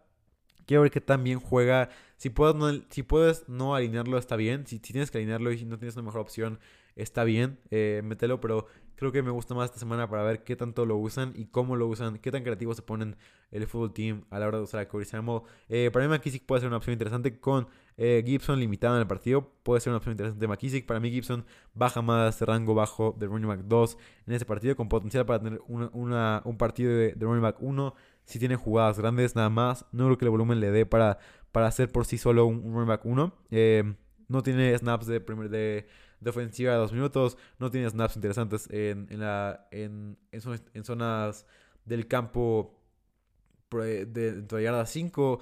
Creo que espero ver mucho, mucho más de Anthony Gibson. Pasemos al lado de los Falcons. Para mí este partido, gente. Para mí, les voy a decir esto. Este es mi tag de esta semana. Para mí, Kyle Pitts va a ser el Tyrant 2 de esta semana. Debajo de Travis Kelsey. Para mí, Cal Pitts se va a alimentar. Para mí, Cal Pitts, eh, hoy es el último día, gente. Hoy es el último día para comprar barato a Cal Pitts. Porque a partir de mañana, Cal Pitts va a ser uno de los Titans más caros de la liga. Uno de los Titans que va a ser imposible conseguir. Por favor, ve por Cal Pitts mientras puedas. Porque Pitts va a ser una locura. Pitts va a ser este jugador que la va a romper. Y que la gente no se está dando cuenta de esto. Y que la gente está ignorando. Porque Pitts va a ser ese jugador élite en la NFL. Calvin Ridley es un jugador que está jugando horrible, verdaderamente no está separando, no está haciendo el mismo. Estamos viendo un down year horrible, horrible, horrible de, de Ridley. No sé por qué está pasando esto, pero en verdad espero que este partido sea el partido en donde juegue mucho mejor. El coverage, el coverage de, del fútbol team está, está siendo verdaderamente terrible. Eh, William Jackson está, está mostrando ser uno de los peores fichajes de la, de la pretemporada. Eh, Fuller está jugando muy mal. Eh, está jugando, los linebackers están jugando bastante mal. Los safety están jugando por, debajo del promedio con McCain y Collins. Esta defensiva, eh, a pesar de que el pass rush sigue siendo élite, no puede ser, no puede ser una buena defensiva con un pass rush élite, con un coverage mediocre, ¿sabes? Eh, Pitts, última semana para comprarlo, lo advierto, una última vez. Compra Pitts mientras puedas hoy, porque mañana va a ser el talento más caro del NFL debajo de los, del top 3, del top 3 semido. Eh, Vayamos al siguiente partido. Eh, mencionar que Lions eh, nada más está, es, es underdog por 3 puntos. Y me gusta bastante los Bears en este partido. Lions Bears, Chicago favorito por 3 puntos, altas y bajas en 41 y medio puntos. Último partido de la mañana que vamos a analizar en Fantasy Football Legends. Nada más 3, 4, 5, 7 partidos más ah, para, para que vengan. Ya casi acabamos, gente. No se vayan, no se esperen, por favor porque ya casi acabamos con este partido, con este, con este análisis de partido a partido, que espero disfruten y que espero les guste. Eh, Lions and Bears, como te dije, partido interesante, sobre todo porque no sabemos, no sabemos quién es el quarterback de los Bears. Eh, Nagy con Nagy, como dijo Ian. Eh, no sé cómo carajos puedan vivir los aficionados de los Bears diciendo, sí, güey, eh, no tengo quarterback. Mi quarterback eh, es. No se sabe quién es. Y lo voy a saber hasta dos horas, dos horas antes del partido. Así, así cagado es todo esto. Así cagado es este. Es esta. Esta situación horrible de los Bears. Eh, Jared Goff puede tener un buen partido, sobre todo porque creo que los Bears van a irse arriba en el marcador. Con el juego terrestre, sobre todo. Para mí, Montgomery, eh, como te dije, como lo dije en el artículo de Star Fantasy, Montgomery para mí es el running back a comprar barato en esta semana. Si no compras a Montgomery hoy, no vas a poder comprar a Montgomery nunca, a menos que juegue mal por tres semanas consecutivas, ¿sabes? Esta semana va a ser la semana en la que Montgomery tenga más de 20 puntos. Incluso te voy a decir esto, para mí Montgomery no me sorprendería que terminara como running back 1, o sea, no me sorprendería que analicemos esto en Fantasy Squad, en Fantasy Squad el martes y digamos, güey, Montgomery de la nada fue running back 1, porque terrible defensiva terrestre que no, no, no produjo Tyson Williams porque es, porque es un comité horrible, pero produjo Aaron Jones, produjo Elijah Mitchell. Ahora, ahora va a producir eh, David Montgomery. Para mí este, este partido es el, el, partido breakout de Montgomery en esta temporada. Aquí empieza a darse cuenta la gente de que lo que ya, lo que ya veníamos anunciando, Montgomery es el caballo de batalla, Montgomery es una opción elite en fantasy fútbol. Montgomery es uno de los mejores picks del draft y a partir de hoy se va a dar, perdón, a partir de mañana se va a dar cuenta de esto la gente. Quintas Cephas, no me gusta ningún ningún de los, de los Lions. Para mí, DeAndre Swift es un running top 12 semana tras semana por por incluso te voy a decir, es un running top 10. Así como decía estoy de él. Para mí, Swift es un running back top 10 en la liga. Para mí, Swift, en fantasy sobre todo, en la liga no, pero en fantasy es un running back top 10. Su utilización es increíble de Diana Swift, es una cosa de locos, es eh, erótica, es como, es, es camaraesque, en donde no corre mucho, tiene a su, a su respectivo eh, Latavius Murray en su momento, pero tiene este jugador que es completamente bueno en el juego terrestre, como lo llama el Williams, pero este jugador, Diana Swift, es este jugador, dije muchas veces este jugador, es esta persona que puede correr rutas, que puede recibir siempre, que puede estar ah, disponible siempre en, el juego aéreo y sobre todo con un quarterback como Jared Goff, vemos que estas, estas, estas capacidades se potencializan, se, se catalizan con, con, Jared Goff, en donde vemos mucho check down, muchas jugadas en donde DeAndre Swift es el, es el, líder de yardas después de la recepción de los Lions y de la liga entera. Eh, nada más Hawkinson, Swift y Goff eh, como, último, como opciones interesantes. interesantes eh, si tuviera que elegir nada más dos, obviamente Hawkinson y Jared Goff. Mencionar a Ragnar que está jugando increíblemente bien. Frank Ragnar. Penny Sewell está jugando debajo del promedio. Para la gente, un abrazo para la gente que decía que Penny Sewell eh, debía irse por encima de Jamar Chase. Eh, y que estaban haciendo, que estaban haciendo un error tremendo a la hora de no draftear a un tackle los Bengals. Un saludo muy grande a todos ustedes, los quiero muchísimo. Gracias por su diversidad de opiniones. Eh, bueno, eh, es difícil analizar qué va a pasar con este equipo. Eh, no me culpen si no lo hago bien este análisis, pero Justin Fields, Andy Alton, quien sea, solamente inicia a David Montgomery y quítate problemas. Allen Robinson para mí es un wide receiver top 22 por su talento puro. Creo que, creo que, creo que quien sea que le lance puede hacerlo relevante, sea Fields, sea, sea Dalton o sea Foles. Creo que cualquiera de los tres puede hacerlo relevante a Allen Robinson. Para mí, Mooney trataría de desaparecerlo en todos los formatos porque no sé qué tanto Foles y Dalton puedan catalizar su, sus, sus, su talento. Colmet me gusta bastante si Justin Fields juega. Creo que si eres de los que cree que Justin Fields juega, que, que, que es lo que yo pienso, creo que, creo que Met puede ser una, una opción interesante para, para, tener en tu equipo de fantasy en la semana y para tenerlo en tu equipo eh, barato, ¿sabes? O para, para no sé, si se, si se te lesionó alguien y, tienes ahí un espacio, meter a Comet ahí, porque siempre seguramente está libre. Em, siguiente partido, Cardinals Rams, partidazo. Todos los partidos de la tarde son unos, son, son unos partidazos con la excepción de los, de los Steelers contra Packers, que es un partido completamente pobre. Pero bueno, Rams favoritos por 4 puntos, altas o bajas en, 40, en 54 y medio puntos. Los mejores partidos que podemos ver en esta semana, eh, Rams contra Cardinals, empecemos por el lado de los Cardinals. Creo que este partido es merecedor de más tiempo para hablar de él. Em, hablemos sobre todo del lado ofensivo de los Cardinals para iniciar este, este análisis de los Cardinals. Para mí, Christian Kirk está jugando como uno de los mejores wide de la liga. Está jugando increíblemente bien. Está jugando este Está, o sea, temporada pasada, no sé si se acuerdan, pero todos queríamos y todos eh, esperábamos que Christian Kirk tuviera este, este, partido breakout. Hasta que vimos que tuvo un goose egg contra los, contra los Niners y dijimos, güey, Kirk no, va a ser ni siquiera cerca, ni siquiera cerca de ser relevante. Tres partidos consecutivos jugando increíblemente bien. Eh, Christian Kirk tuvo primer partido, 5 targets, 70 yardas, 2 dos, dos touchdowns. Segundo partido contra los, contra los Vikings, 3 recepciones, 65 yardas, 0 touchdowns. Y tercer partido, 7 recepciones, 104 yardas y 0 touchdowns, aún así 104 yardas, gente. grandes partidos de, de, Kirk para, para sacarlo de la semana 2. 21.7 yardas por recepción y además 2.17 eh, yardas por corrida. O sea, increíblemente bueno el partido de Christian Kirk. Gran jugador que me encanta verlo jugar cada que puedo. Eh, por favor, ve a jugar a Christian Kirk. Para mí, Christian Kirk es, es, lo, que todos queríamos ver que fuera Rondell Moore. Así que Kirk para mí es este jugador que no va, no, siquiera, no va a ser sentado nunca por Ronald Moore si sigue jugando así.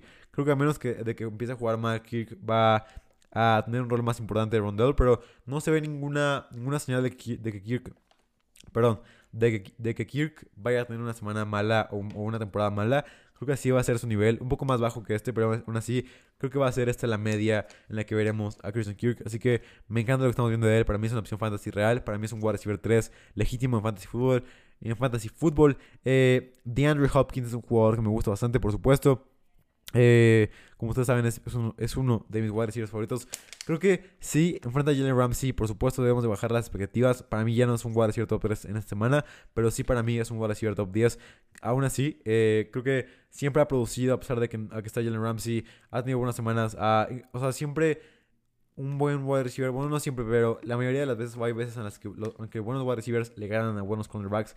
Así que para mí DeAndre es este jugador que puede hacer muy bien y que lo puede mover en la formación. O sea, creo que si Kingsbury no es un, no es un estúpido y la verdad es mucho, es mucho pedir, eh, creo que, bueno, no, o sea, más bien, si no toma decisiones estúpidas, creo que Hopkins puede ser este jugador que pueda moverse afuera en la formación, que pueda moverse a donde no está Ramsey, ¿sabes?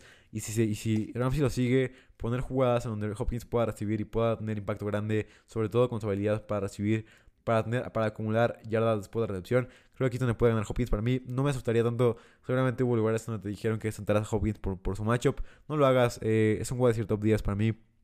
Y, y no hay por qué sentarlo por alguien más. Eh, si, lo tienes, inícialo sin problema.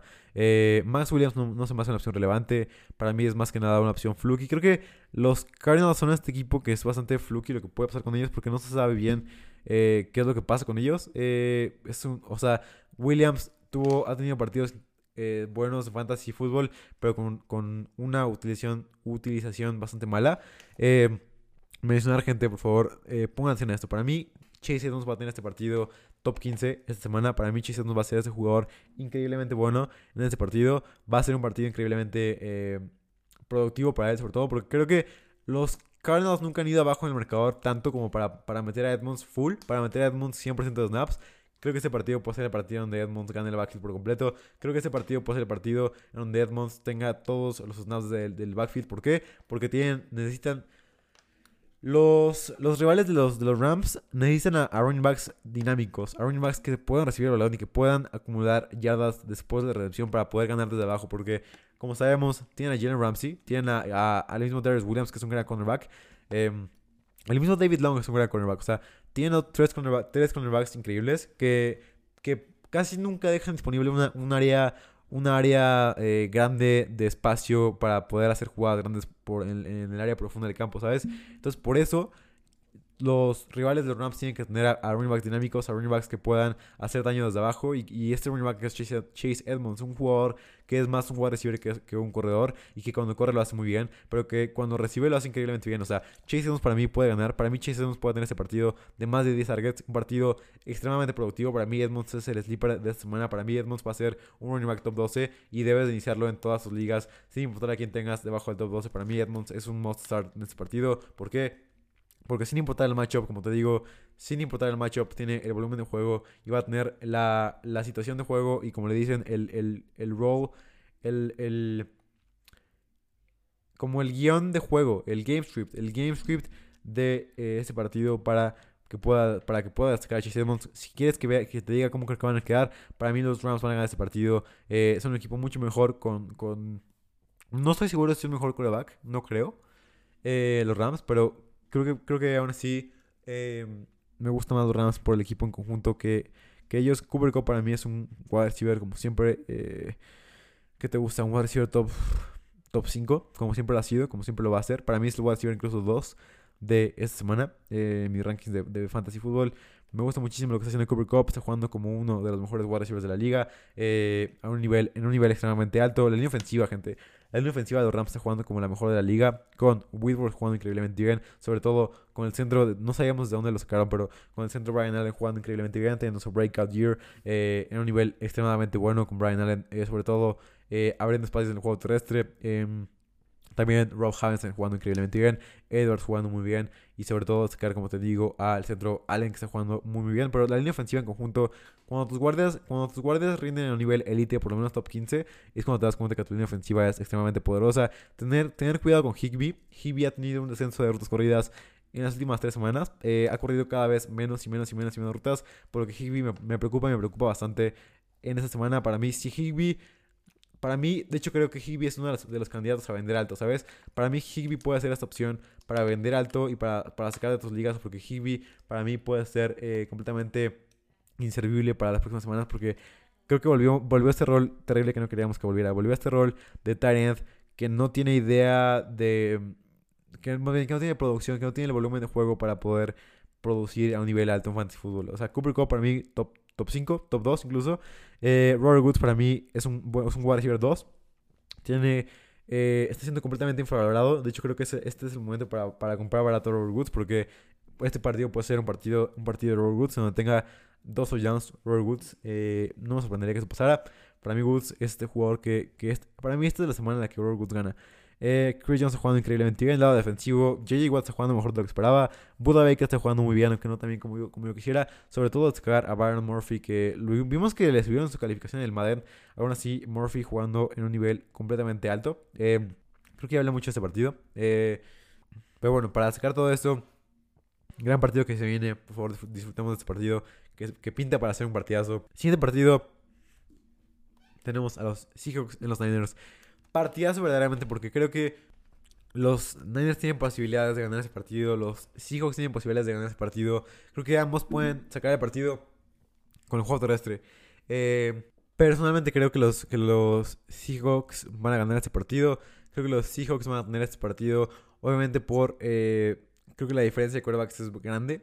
Y la defensiva no está jugando como un equipo en conjunto élite como quisiéramos para que los Niners ganen ese partido. Cuando tienes un quarterback del del nivel de Garapolo, necesitas que tu defensiva juegue en un nivel alto. la defensiva de los Niners no lo está haciendo y no creo que lo haga sin Josh Norman, sin Quan Williams. Eh, la verdad creo que la gente está tirándole mucho a, a Diamond Lenoir y sí jugó horrible, pero aún así es un gran cornerback que la verdad no sé por qué le tienen tanto. Es un novato eh, que tiene toda la... O sea, es un novato de quinta ronda, gente. O sea, ¿por qué tirarle tanto a, un novato Diamond Lenoir que jugó increíblemente bien contra los Eagles, que tuvo, permitió nada más... Eh, ¿Qué te gusta? O sea, permitió 111 yardas, pero hacer touchdowns, un pass break up, eh, forzó este touchdown, más bien, le quitó el touchdown este a, a que lo empujó como afuera del campo y, lo forzó a, que fuera pase incompleto, ese, pase que pudo haber sepultado a los Niners contra los Eagles. Creo que Linoir es de los, de, las, de los pilares de esta ofensiva. ¿Qué les parece si hablamos, empezamos por el lado de los Seahawks para después hablar sobre la ofensiva de los Niners? Que, que es uno de los, de los, temas que, yo más, que a mí más me gusta y los los que más me especializo hablando, porque enfrenta muchos haters que dicen que Garapolo es el dios, Garapolo es increíble, Garapolo es, es este cuerva que puede sacar adelante, Garapolo es, Garapolo es un cuerva que gana. Eh, y bueno, eh, les voy a informar que los quarterbacks no ganan partidos, sino más que nada... las victorias son, no como las, las victorias en estadísticas de equipo, ¿sabes? Entonces, eh, la verdad me molesta ver que Garapolo sea un jugador querido en, los Niners, a pesar de todo lo que ha hecho, pero bueno. Otro tema, empezamos por el lado fantasy y NFL de ese partidazo. Wilson, eh, creo que puede ser un partido donde se alimente Wilson. Este partido es el tipo de partidos donde Wilson gana, sinceramente. Eh, partidos importantes, partidos que, vienen, que vienen los hijos 1-2 abajo. Creo que Wilson es este, este, partido en donde destaca por qué es Russell Wilson, por qué eh, es este jugador que es de los mejores de la liga, por qué se merece su respeto. DK Metcalf contra Timo Lenoir puede tener este partidazo tremendo. Creo que lo va a hacer así. Creo que los dos wide receivers de los hijos pueden terminar entre el top 12 de fantasy. Para mí, DK Metcalf es el wide receiver 5 de esta semana. Y Tyler Lockett es el wide receiver 10 de esta semana. Para mí, se pueden alimentar los dos. Puede ser un partidazo. Lockett me preocupa con la lesión, pero eh, todo lo demás increíble. Para mí, la defensiva de, los, de los Niners es una defensiva muy parecida a, la que, lo que vemos en el fútbol team. Donde el pass rush está jugando increíblemente bien. Pero el cover está jugando horrible con Diamond Lenoir. Con las lesiones, obviamente, pero bueno. Estoy harto de culpar a las lesiones por todo lo que pasa en los, Niners. Eh, Diamond Lenoir, Mosley está jugando. Mosley está jugando bien. Mosley está jugando como un jugador decente. El partido pasado jugó bastante bien, la verdad. Eh, pero bueno. Creo que este partido puede ser un buen partido, sobre todo para DK. Eh, ha demostrado lo bien que ha jugado contra los Niners, así que me gusta bastante DK en este partido. Por si puedes enseñar. Chris Carson, though. Chris Carson para mí puede ser este jugador que decepcione mucho. Y lo dije varias veces, para mí debes de vender caro a Chris Carson porque si no, ya no vas a poder vender nunca a Chris Carson después. Este partido es en donde el corredor, el corredor de los Seahawks va a, a perder mucho terreno y mucho valor en fantasy porque creo que ya, ya le ganaron por, por completo el rol de la ofensiva de dos minutos, el rol de running back, running back de terceros downs, el rol, el rol de running back de downs largos. Creo que todo eso se fue ya para, el, para, para Trace Homer. Y estoy completamente en desacuerdo porque Carson lo puede hacer, porque Carson ha demostrado que puede recibir, porque Carson es un buen running back. Aún así, creo que este partido va a ser un partido donde Carson no gane, porque el pass rush es increíble, porque el juego terrestre de los, Niners es bastante bueno, aunque no lo crean. Con Jones ahí, DJ Jones está jugando a un nivel altísimo, sobre todo en el juego terrestre. Eh, es un, es un stud eh, que está jugando muy bien en el juego terrestre también.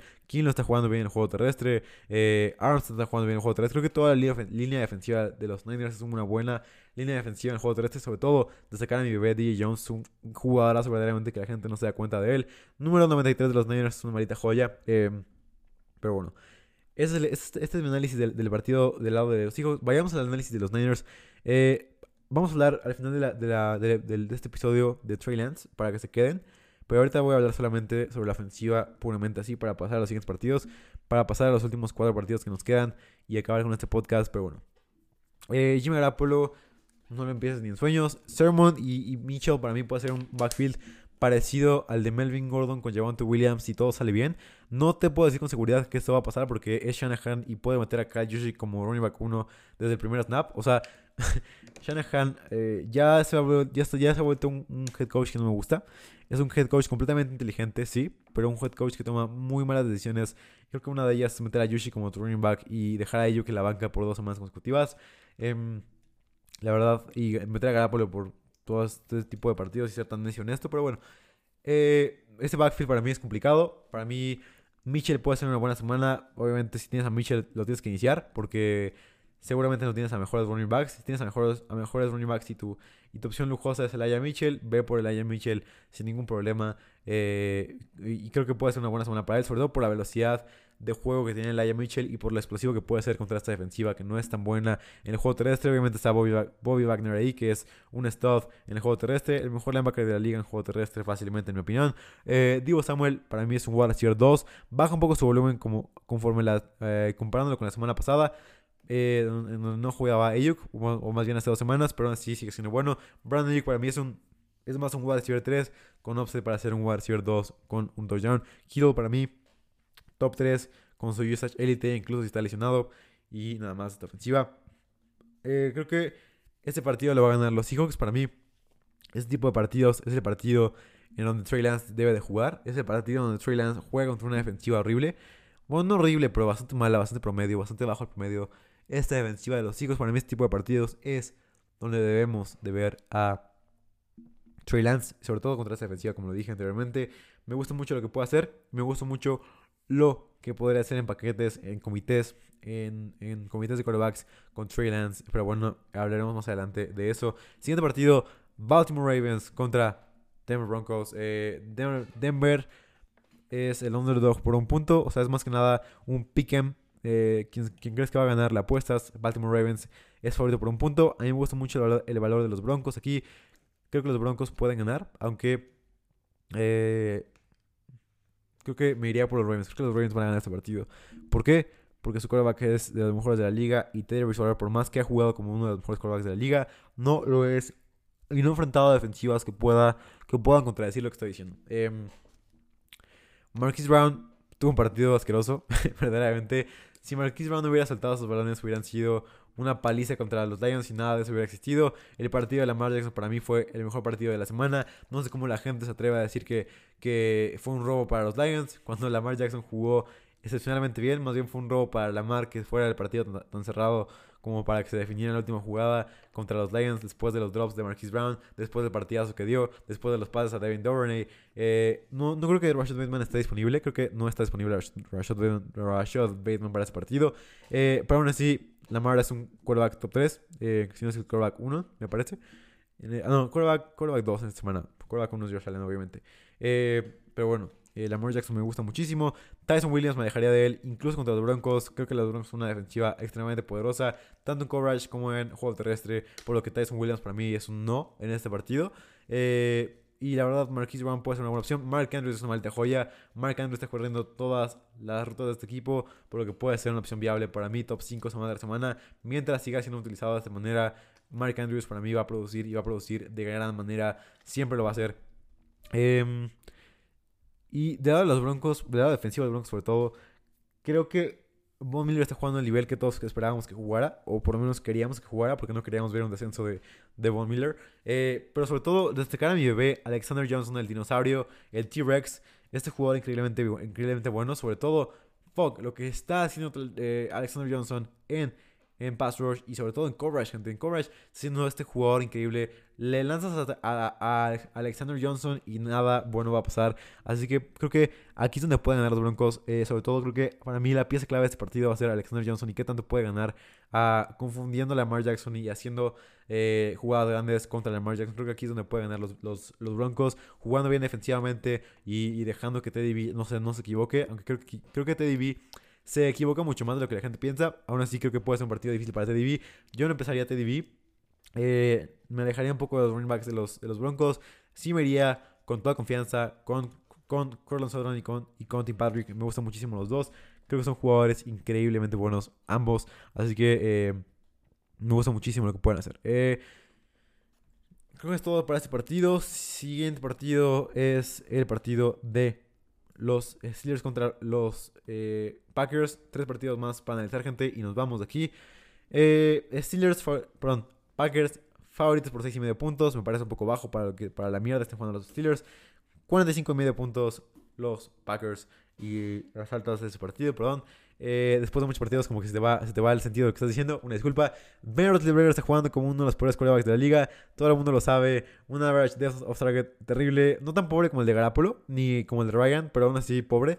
Eh, ben Roethlisberger está siendo un jugador completamente pobre, un jugador que ya no tiene brazo, un jugador que ya no sabe leer eh, la, la, cobertura, un jugador que tiene miedo a que le lleguen ya y la verdad, e, era, yo lo dije, era momento de que se retirara, era momento de hacer un quarterback en la primera ronda o en la segunda ronda para los Steelers, pero no lo hicieron, lo, dejaron ir, era el momento de ir por un quarterback. Incluso creo que, te voy a decir eso, para mí Cal Trask le daba mejores posibilidades de ganar a los, a los Steelers que lo que le da ahorita a Ben Roethlisberger. O sea, Ben Rod está haciendo, jugando peor que lo que un quarterback novato te puede jugar eh, y con mucho menos upside. La línea ofensiva está jugando, meh, está jugando promedio, no tan mal como la gente pensaba, pero está jugando promedio. Creo que esto es bueno para cierto, para cierto momento, pero también eh, perjudica que Roethlisberger está jugando tan mal. O sea, creo que la línea ofensiva está jugando meh y, y es mejor de lo que esperabas. Claypool fuera, Juju fuera, este va a ser un partido en donde los Packers ganen fácilmente. Eh, Deontay para mí puede ser un wide receiver top 15. No lo pondría por encima de Terry. Porque creo que el upside es un poco más bajo. Aunque creo que Deontay puede tener ese partido de 20 targets en donde se vuelva loco junto con Najee. O sea, Najee Harris tuvo 19, 19 targets. Para mí, Najee Harris es el running back 2 eh, o 3. Running back 3 de esta semana. Eh, debajo de Henry y Camara. Para mí, así lo voy a arrancar siempre. El volumen de rey para mí en este juego. Eh, me vale caca que juegue mal y que esté jugando horrible Najee Harris.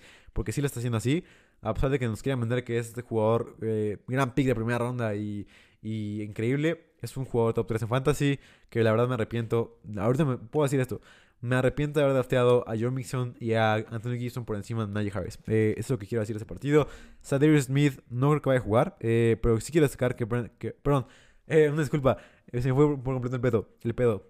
Preston Smith está jugando increíblemente bien. Preston Smith haciendo este jugador que no sé si, si reencarnó su hermano en él o, no sé qué pedo, pero está jugando mucho, mucho, mucho mejor de lo que había jugado en toda su carrera. Eh, segundo en, eh, en Pass Rush. Bueno, no es su hermano, creo que no es su hermano ni siquiera, pero aún así, eh, increíble jugador. Devondre Campbell está jugando mucho mejor de lo que yo esperaba. Devondre Campbell había jugado horrible toda su campaña, pero parece que está en el esquema de, de los Packers, está llegando muchísimo. Y, y la verdad, curos a él. Para mí es una gran opción en IDP de Boundary Campbell. Eh, de los Packers, Aaron Jones para mí es un running back top 6, sin importar que juegue contra la defensiva de los Steelers. Pero la defensiva de los Steelers no está jugando nada bien. O sea, T. Watt obviamente es increíble. Y Hayward también es una maldita joya. Eh, pero fuera de eso, nadie está jugando bien. Devin Bush está jugando horrible. Minka Fitzpatrick está jugando terrible. Edmund está jugando horrible. Eh, tal vez Joe Hayden está jugando bien. Tal vez el Corral no está malo, pero todo lo demás, está jugando horrible. La defensiva es muy buena, pero eh, creo que afecta bastante si no puede hacer puntos en el marcador. Rodgers es un quarterback que puede tener problemas este partido. Aunque la temporada pasada jugó muy bien bajo presión. Creo que bajaría las expectativas, aunque no me sorprendería que Rodgers jugara bien en ese partido. Tonian para mí sí es un must sit para este partido. Creo que Tonian ha jugado bastante mal esta temporada. Ha vuelto a la regresión, ha vuelto a tocar tierra. Y es, este, es, es 2 con opción para hacer un Tyrant 1 con touchdowns. Davante Adams es es el decir 1 sin importar que se enfrente a Joe Hayden. Eh, últimos dos partidos: Tampa Bay Buccaneers contra los New England Patriots. Brady vuelve a casa, gente. Brady vuelve a casa y se enfrenta a una defensiva que es. Eh, bastante, bastante promedio sin varias piezas. Creo que el pass rush es bueno. Con sobre todo Dietrich Wise, que es una maldita joya, una belleza de jugador. Dietrich Wise, hazme 10 hijos, por favor. Tom Brady va a seguir jugando como el nivel élite. Para mí, los tres wide receivers de los, de los, de los Buccaneers, iba a decir Patriots, de los Buccaneers son completamente élite en fantasy. Para mí, los tres pueden ser terminantes del top 25 de fantasy. Orden, orden en el que los ordeno. Número 1, Chris Godwin. Número 2, Mike Evans. Y número 3, Anthony Brown. Eh, Cameron Braid no me encanta. Eh, creo que va a ser más un comité entre Braid y O.J. Howard, por lo que me trataría de alejar de este, de este backfield de Tyrants. Eh, Fournette puede alimentarse en ese partido. Para mí, este partido es donde Fournette gana sin Giovanni Bernard. Para mí, Fournette puede ser este running back top que te gusta, top 22 de, de esta semana. Me parece una opción interesante, Fournette. Eh, Patriots son los underdogs por 7 puntos y me parece que puede ser un partido mucho más parejo de lo que la gente cree. Creo que si Mac Jones puede jugar y puede elevarse a la altura, puede ser un partido cerrado. Aunque yo creo que Tom Brady va a sacar el partido aún así. Eh, Donovan Smith, la línea ofensiva está jugando muy bien en general. Dietrich Wise es un buen jugador. Eh, del lado de los, de los Patriots, yo iniciaría a Jacoby Myers con confianza.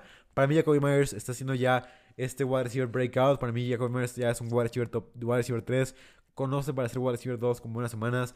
Me gusta mucho lo que puede hacer. Es un wide receiver 3 alto. Por el alto volumen de juego que está teniendo. Ya tiene esta química con Mac Jones. Ya tiene la química con la ofensiva. Ya se comunica bien con los demás jugadores. Para mí, Jacoby este, es este wide receiver increíble que puede jugar muy bien contra los Bucks. Una defensiva que está jugando muy mal en el juego aéreo, en coverage. Eh, aún así, sin Jamal Dean con Ross Cocker ahí, con Sherman ahí, no sabemos cómo, vaya a volver. De hecho, yo creo que Sherman no, va a jugar, a pesar de que esté activo por lo que Jacoby es un must start.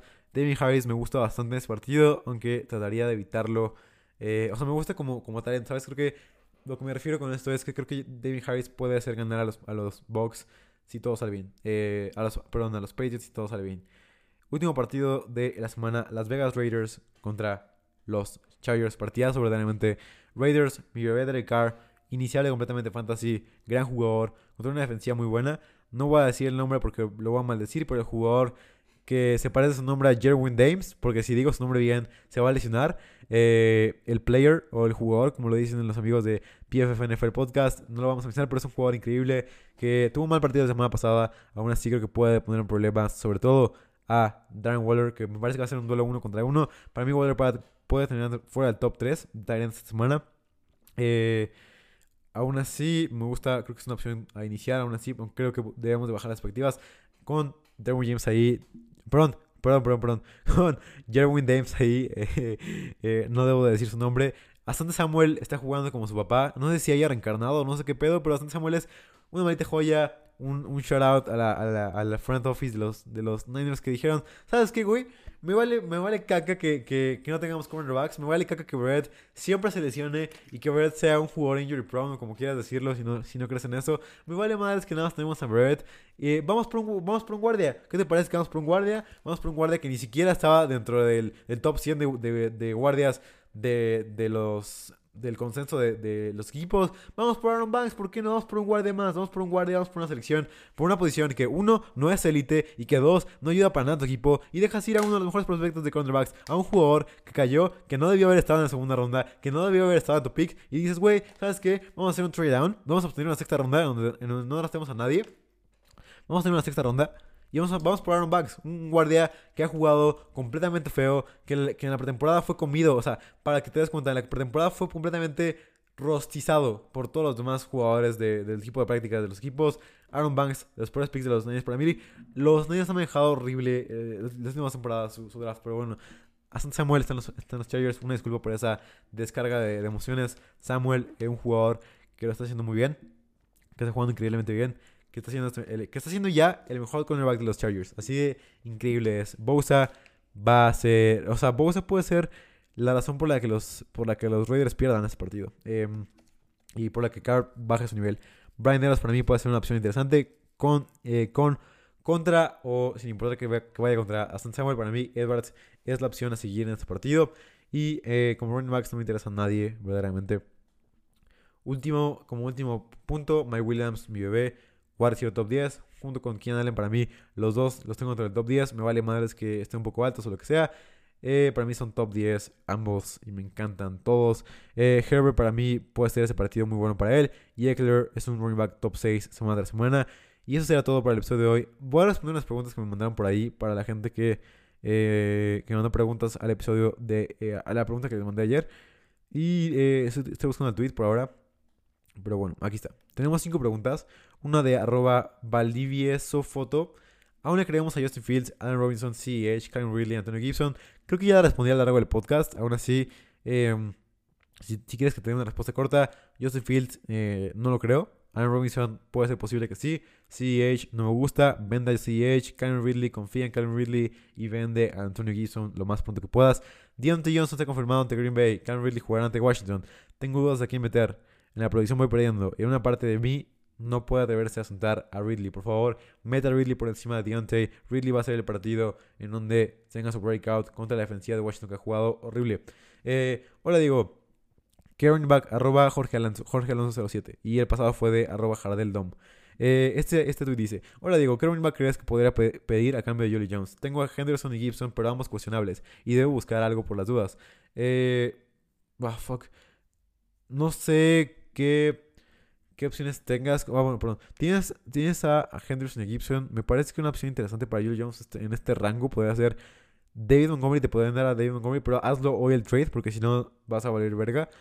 David Montgomery puede ser una buena opción. Eh, Chase, Edmonds, Chase Edmonds me gustaría como running back 2. Creo que Edmonds es un jugador a, comprar barato bastante. Eh, y el mismo, creo que nada más. Para mí me gustaría nada más Chase Edmonds y, y, David Montgomery como las únicas dos opciones a comprar eh, en vez de Julio Jones. Eh, arroba Pablo Gigante 7, un shoutout grande porque él me, ha apoyado muchísimo siempre. Eh, lo aceptaría por completo el trade de... Tiene aquí un trade, dice... Taylor debería mejorar y lo de Swift no sé si, no sé si es sostenible. Digo no me sobra, pero tampoco me hace falta. No haría el trade por el valor que me dé él. Y el trade se basa en que, en que Pablo recibe a DeAndre Swift y a, Dimo Samuel y Daddy Kangarees recibe a JT. Por favor, acepta ese trade porque DeAndre Swift es un jugador verdaderamente élite. Para mí, DeAndre Swift puede tener entre el top 8 running backs. Y me estoy quedando corto, eh. creo que puede tener entre el top 5. Eh, Swift es para mí mucho mejor opción que Taylor y la verdad me encanta DeAndre Swift. Última pregunta de este episodio es Swift o Cook y para mí es Cook en esta semana. Eh, hablemos rápidamente sobre Trey Lance para que ya cuánto llevamos, una, una hora 27, vamos bien. Vamos a ver rápidamente tres minutitos sobre Trey Lance para cerrar este episodio. Creo que es interesante lo que pasa en los Niners. O sea, Trey Lance debe de iniciar tarde o temprano. Creo que la gente sabe mucho por qué llegará, porque dicen, primero, primer argumento que he escuchado de todos lados, el problema va más allá, de un más allá del quarterback. Eh, estoy de acuerdo, porque creo que los Niners son un equipo que debería ser mejor en coverage, que por supuesto esto se deriva de lo que acabo de decir hace, hace unos minutos, que dejaste pasar a San Samuel para agarrar a Aaron fucking Banks, que seguramente va a ser cortado la próxima temporada o algo así. Eh, dejaste pasar a un cornerback elite, a un cornerback tal vez que vaya a ser histórico en la NFL. Y agarraste a uno, de los, a uno de los peores prospectos de guardias, eh, que ni siquiera estaba convencido su, su equipo de iniciarlo como guardia. Em, a partir de ahí surge el primer problema de... El, el, el problema va más allá del cornerback. Y estoy de acuerdo. El cornerback room es horrible con Jason Brett lesionado, que es algo que se podía, venir, que se podía ver venir, eh, con Mosley jugando mal, sin Sherman, eh, dejaste ir también a Killer Witherspoon, que no es un cornerback bueno, pero es un cornerback por encima de los que están ahorita. Para mí, Diamond Lemar puede ser un buen cornerback, pero, güey, si, si, sabías que tenías la, la, necesidad de un cornerback, ¿por qué carajos ir por Aaron Banks? O sea, es lo más frustrante de todo. O sea, tienes guardias titulares, o sea, Tienes Aaron Banks en el Practice Squad, tienes Aaron Banks en, el IR y seguramente no lo vas a usar. Y no es como que sea un prospecto que vaya a ser élite en el futuro, lo que sea, o, que, tenga algo especial, o que haya caído en el draft board. Nada que ver. Hassie San Samuel para mí es uno de los errores más grandes que ha cometido la, franquicia de los Niners. Eh, es muy pronto para decir eso, pero creo que va a ser un error muy grande. Em, así que sí, estoy de acuerdo. Ahora, siguiente punto. Para mí, el quarterback no debe ser, no debe ser infravalorado en, diciendo, sí, eh, con que tengamos una buena defensiva y un, y, una, y un buen equipo, vamos a llegar al Super Bowl. Porque, güey, o sea, la meta no es llegar al Super Bowl. la meta es ganar el Super Bowl. O, o, a poco te vas a... Sí, llegamos al Super Bowl. Aparte, Garapolo no hizo no, no es como que haya llevado a los Niners al Super Bowl, ¿sabes? No es este quarterback como Mahomes que digas, este güey sí llevó a su equipo al Super Bowl, porque uno remontó tres partidos, remontó a los Texans en un partido que, iban perdiendo con una ofensiva increíble, después remontó a los fucking eh, Titans otra vez, y después remontó a los Niners, y él, ese güey sí los llevó al Super Bowl, ese güey sí cargó al equipo, y ese güey sí es un quarterback que debe quedar en su equipo y que sí debe de merecerse el respeto de la afición.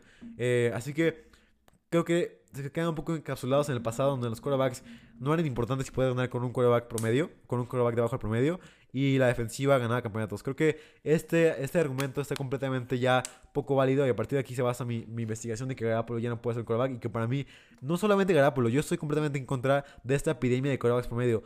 Teddy Bridgewater, eh, Ben Roethlisberger, todo ese tipo de quarterbacks que solamente retrasan el, el avance de la NFL hacia un, un deporte más divertido. Eh, antes la NFL sí, la defensiva ganaba, campeonatos, la defensiva era algo importante, si tienes una buena defensiva puedes ganar, todo. Ahora no es así, tienes una defensiva promedio como los Chiefs, que, simplemente no te, no te eche para atrás y vas a, ser un, vas a ser un equipo campeón, como los Chiefs justamente. Si tienes las dos, eres un equipo dominante como los Buccaneers y te puede ganar cualquiera de los dos en Super Bowl. Ojo, debemos de darnos cuenta que no solamente la defensiva ganó el Super Bowl contra los Chiefs. Adivinen quién hizo, quién hizo lanzamientos increíbles. Adivinen quién le, lanzó el pase a Aaron Markowski. Quién cargó el equipo también cuando se necesitaba que se cargaba. Quién anotó puntos cuando la defensiva tenía. Tom fucking Brady, un quarterback élite. No, es, como que la defensiva haya ganado el campeonato contra los Chiefs. Porque no fue así. Porque no fue así completamente. Em, después, otro argumento donde quiero, quiero abordar aquí es Jimmy Garoppolo. Es este quarterback que, que no lo odio de ninguna manera. Creo que es un quarterback bueno que puede ser titular en alguna otra otro equipo, en otro equipo.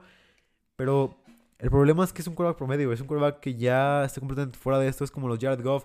Ya, puede terminar como Jared Goff. Para mí, Jared Goff está en su lugar, en los Lions, en un equipo donde va a ganar partidos, eh, donde la situación se vaya. Pero para mí, Garapolo se vería muy similar a lo que se ve Jared Goff ahorita. O sea, creo que es algo muy parecido a lo de Jared Goff y, y Simplemente ves a Stafford elevando, elevando el nivel de juego de los Rams. Eh, no estoy diciendo que lance a Stafford, pero creo que hiciste, o sea, además la gente trata de comparar, o sea, ¿cómo puedes comparar a Trey Lance y a sentarlo, entre comillas?